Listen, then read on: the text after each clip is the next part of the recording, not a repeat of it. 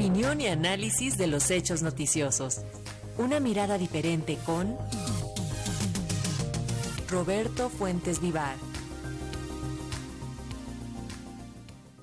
Y la controversia interpuesta por Estados Unidos y Canadá en el marco del TEMEC sin duda genera grandes presiones en el gobierno mexicano y en la política energética.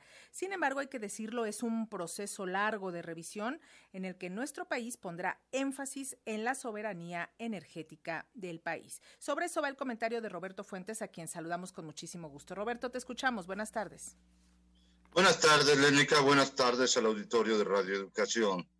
Pues en efecto, al gobierno de México le esperan varios meses difíciles.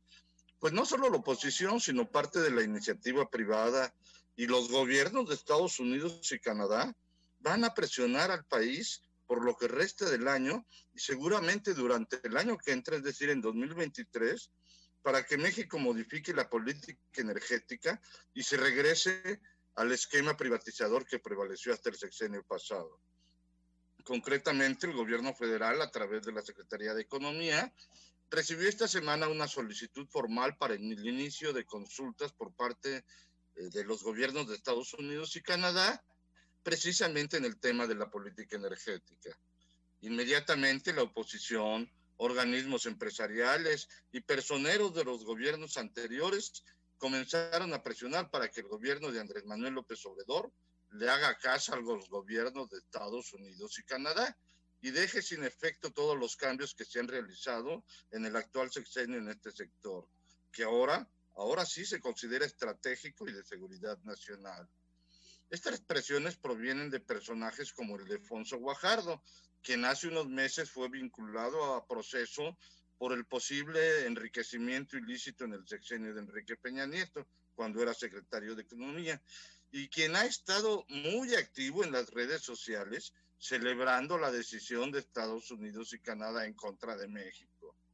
Pero no solo él, organismos como la Cámara Internacional de Comercio, la Canacintra, la Concamín y otras del sector privado señalan que este golpe, como lo consideran, que este golpe al gobierno mexicano representa el momento ideal para cambiar la política energética.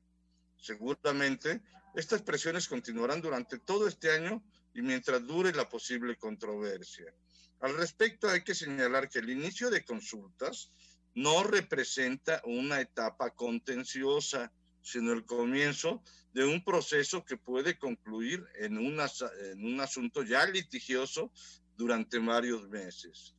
Concretamente, a partir de esta semana, los gobiernos de los tres países tienen un periodo de 75 días para solucionar el problema y llegar a una solución mutuamente satisfactoria.